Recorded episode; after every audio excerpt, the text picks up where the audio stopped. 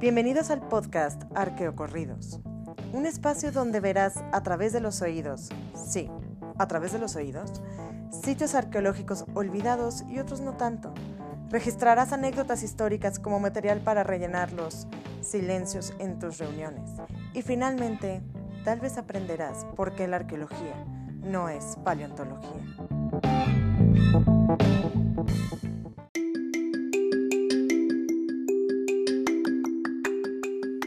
Episodio 2. Preclásico, clásico, posclásico, post no entiendo. Hola, ¿cómo están? Bienvenidos de vuelta. O si están aquí por primera vez y por accidente, déjenme les cuento de de qué se trata esto. En Arqueocorridos busco acercar un poco los sitios arqueológicos, historias y temas relacionados con la arqueología a las personas que todavía no tienen una idea muy clara de qué se trata esto de la arqueología y la siguen confundiendo con antropología o paleontología. Y eso es muy entendible. No todos estamos obligados a saberlo todo.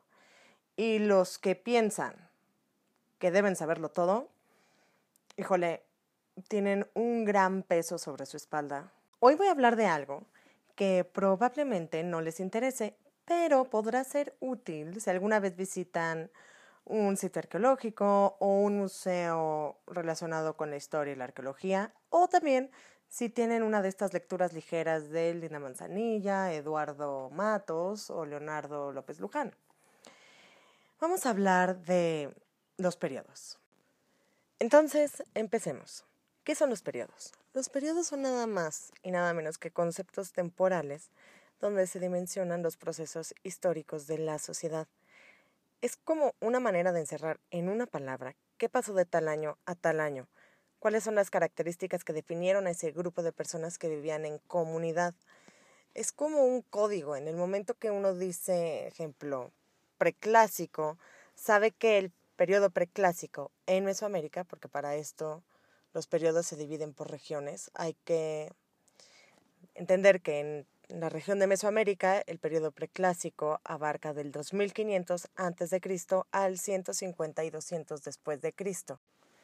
Es por ello que a nivel mundial los arqueólogos trabajan em, con periodos diferentes y estos periodos están definidos dentro de determinadas regiones y culturas antiguas. Por lo cual, es imposible mezclar los periodos mesoamericanos con los periodos del Oriente Próximo.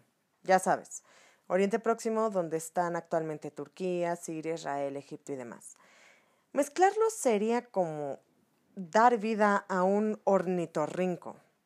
No sabes exactamente qué es, si pato, nutria o castor. Bueno, tal vez los biólogos lo saben. Pero mezclarlos es imposible. No puedes mezclar los periodos de diferentes regiones, porque cada una tiene características y procesos particulares. En México, durante principios del siglo XX, diferentes arqueólogos nacionales e internacionales estuvieron trabajando para delimitar cronológicamente a las diferentes culturas mesoamericanas. Es desde 1917 que comenzaron estas diferentes propuestas y ya para la década de los 70s y 80s, finalmente se estaban delimitando tres periodos que fueron impuestos por el uso de los investigadores. Estos periodos fueron el preclásico, clásico y postclásico. Ahora sí, mucho rollo y pocas nueces, ¿verdad? Seguramente alguien allá afuera ya está aburridísimo de lo que ando platicando. Pero bueno, vamos al grano. El periodo preclásico que va del año 2500 a.C. al 150 y 200 después de Cristo, está dividido en tres. Es preclásico temprano formativo, preclásico medio y preclásico tardío. El primero de estos, el preclásico temprano, es el que llegó primero. Obvio no. bueno, sí. Este abarca un tiempo del 2500 al 1200 antes de Cristo y se caracteriza por lo siguiente las comunidades comienzan a ser completamente sedentarias. Es el, digamos, podría ser el inicio de las aldeas como tal. donde ya hay un sedentarismo agrícola y, es, e inicia la producción de cerámica.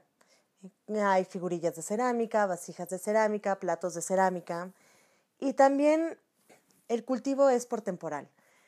Ya la gente de esas aldeas andaba midiendo por dónde iban a caer los rayos para decir, ¡pum! Es momento de cultivar y vamos a tener lluvia de este tiempo para este tiempo. Finalmente, es aquí donde las comunidades se consolidaron como aldeas.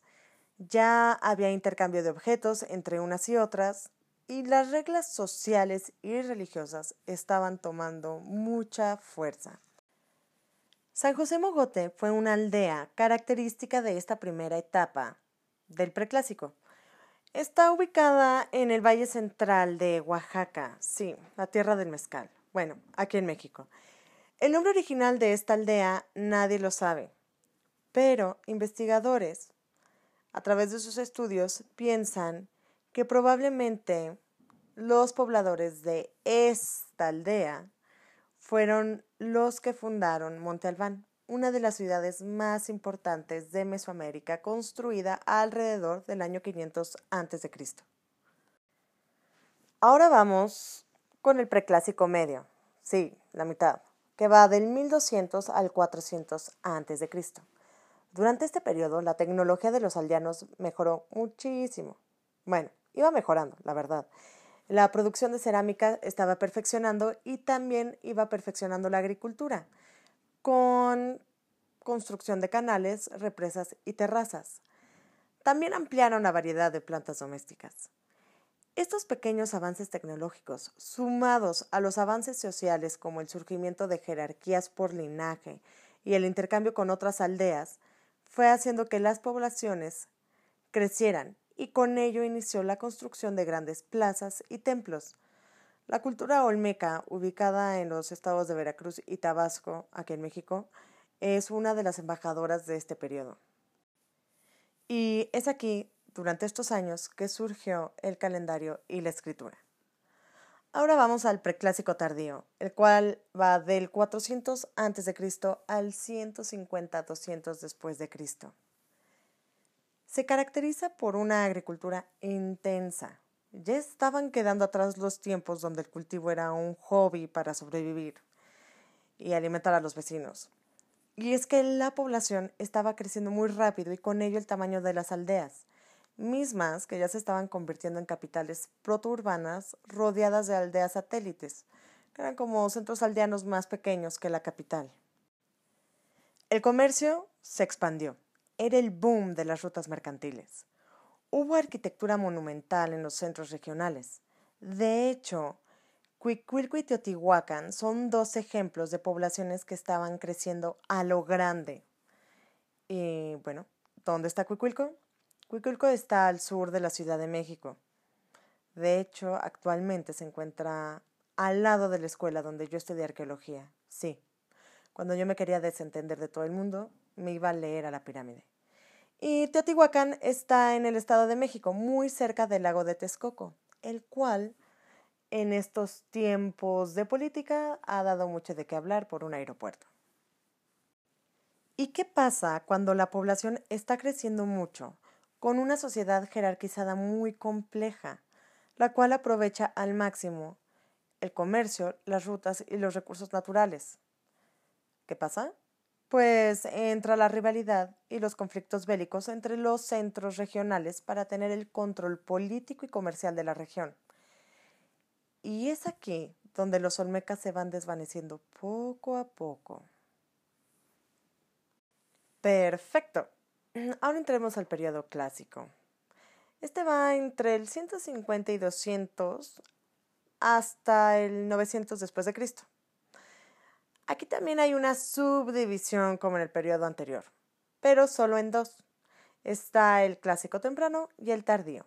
Así de rápido fue, tan rápido que no les dio tiempo de un clásico medio. El clásico temprano abarca del 150-200 al 650 después de Cristo. Aquí el crecimiento de la población fue notable, tan notable que ya se sabía quién era la gente de campo y la gente de ciudad. La agricultura se explotó muchísimo, al igual que la producción de diferentes productos. Las labores fueron más especializadas y con ello también se marcó mucho la diferencia social. Se consolidó un grupo de élite en el gobierno, los cuales, como en todas partes del mundo y en todos los tiempos, tuvieron el control político, comercial e ideológico de las grandes capitales que controlaban amplias regiones geográficas. El dominio comercial y las complejas redes mercantiles permitieron la influencia cultural, económica, política e ideológica de las grandes ciudades-estados sobre otras poblaciones. Es en este periodo que el urbanismo se desarrolló completamente con una planificación muy rigurosa. Y bueno, las guerras y los sacrificios humanos estaban de moda. La ciudad-estado de Teotihuacán es la embajadora de este periodo, en el centro de México. Y en los valles centrales de Oaxaca, Monte Albán era otra gran ciudad capital que tuvo vínculos pacíficos con Teotihuacán. Al sur, las ciudades maya también estaban dando de qué hablar. Ahora, el periodo clásico tardío que va del 650 a 900 después de Cristo. Durante este periodo inicia el declive de las grandes ciudades-estado como Teotihuacán y otras más. Pero eso no quiere decir que fue el fin. Aquí comenzó el crecimiento de poderosas unidades políticas regionales. Aumentó el desarrollo económico, artístico, cultural y movimientos armados y la competencia comercial también. Es el esplendor del calendario, la escritura y la astronomía también comenzaron con la metalurgia en pequeña escala. Y la arquitectura y la planificación de ciudades ya estaba enfocada hacia un uso defensivo. Finalmente, el periodo postclásico. Este va del 900 al 1521 después de Cristo, año en el que llegan los españoles. De hecho, esta es la última etapa del esplendor de las civilizaciones que habitaron la región de Mesoamérica. En, igual la dividimos en dos, posclásico temprano y posclásico tardío. Hay unos que mm, lo dividen en tres, también lo ponen en medio. Pero vamos a hacerlo breve. El posclásico temprano. Hay una migración o una entrada al territorio mesoamericano de pueblos del norte que son agricultores y cazadores recolectores. Con esta llegada comenzó a haber una inestabilidad política y empieza a haber también un fuerte movimiento militar. La arquitectura se sigue enfocando en ser de uso defensivo. Pero no porque haya fuerte inestabilidad política quiere decir que el comercio se fue al, se fue al olvido. De hecho, se mantenía una amplia difusión del mercado. Es en este periodo que comenzó el auge del culto religioso a la serpiente emplumada. Y los pueblos em, o estas ciudades que se estaban consolidando durante este periodo tuvieron un tipo de gobierno teocrático militar, debido a que las guerras ya era un modo de vida de aquellos tiempos. Por fin llegamos a la última etapa, de estos periodos, el posclásico tardío, que va del 1200 al 1521 después de Cristo. Todo aquí se vuelve más bélico en este periodo. Las expansiones de los estados es a través de conquistas, sangre y obligan a los otros pueblos a pagar tributo, cosa que no los tiene muy contentos. También aumentaron los sacrificios humanos y el militarismo. La verdad es que los pueblos que estaban sometidos por el imperio mexica no le estaban pasando muy bien, que digamos. Sí fue un poquito difícil para ellos. Por eso cuando llegaron los españoles, fueron como su salvación. Porque se unieron a ellos para pelear contra el imperio mexica y así conseguir su libertad. Solo que le salió el tiro por la culata porque, pues al final sí se liberaron de unos, pero terminaron sometidos a un nuevo imperio. Y no solo eso, era un nuevo imperio con unas tradiciones totalmente diferentes y de una raza totalmente diferente. Pero eso es otra historia otro episodio. Pues así es como termino de explicar los tres periodos, el preclásico, clásico y postclásico. Sí, aunque suene complicado, la verdad es que no es tan complicado, pero sí se tiene que profundizar un poco más. de confesar que solo lo pasé como mm, de manera general.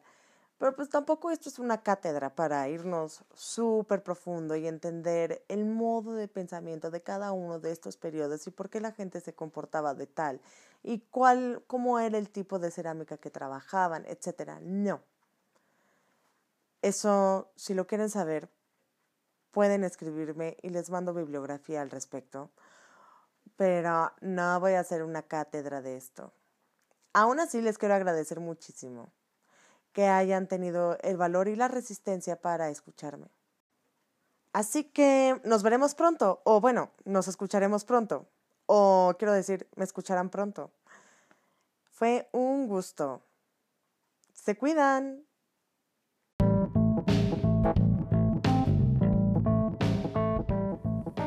Esto fue Arqueocorridos, un podcast sobre arqueología e historias con la participación de Andrea Garza.